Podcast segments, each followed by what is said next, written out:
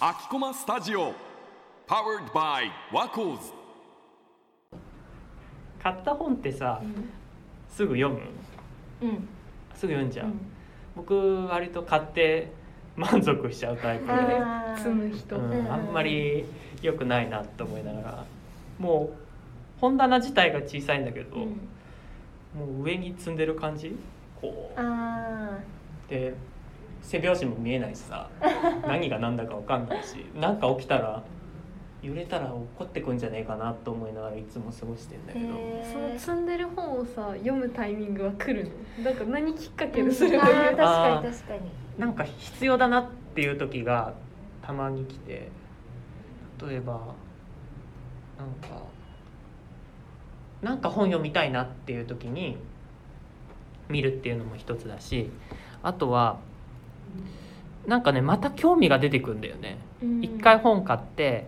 興味が持ったんだけどそこで落ち着いちゃったものがなんかね月日が流れるとまた周期であなんかそういえばジャズのこと気になるなだとかそんなに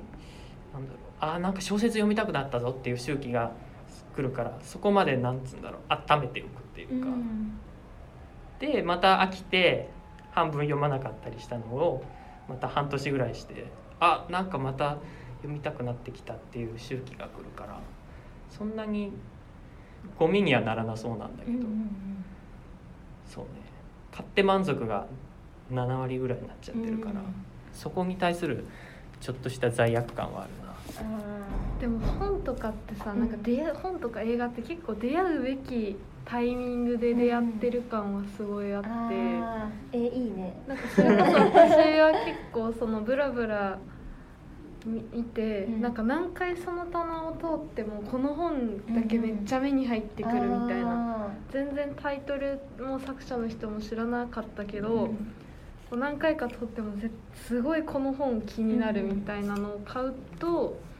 結構なんかあなんか自分今の自分にこれこれみたいなのが結構あって、なんか私は多分それが買ったタイミングとうん。読むべきタイミングが結構セットになってるんだけど、多分その積んでその周期で来るっていうのはその必要なタイミングがまた定期的に来るってことなのかなって。なるほどね。そうね結構だから映画もちょっと前までは、あのレンタルビデオ屋さんに行って、こうあてもなく棚を歩き続けるっていうのやってた時に、なんか適当にこれ面白そうっていうのを集めてったらなんか5分の3ぐらい同じ俳優さんが主演のやつだったりして全然なんかそんな意識してなかったんだけど多分私は今日この俳優さんの映画がうん。見たいんだなみたいなのとかで。えーそうなんだ。そう無意識なのにそういうのが出てるのはすごいなって思う。へええじゃあもう運命の出会いを毎回結構してるみたいな感じなんだ。えー、羨ましい。でも最近それこそあんま本屋にも行ってないしもうレンタルビデオ屋さんなんて行かないいねつから行ってないだろうみたいな、うんうんうん。しかもなんかなくなっちゃったしね、そうそうどんどん今閉店してってるから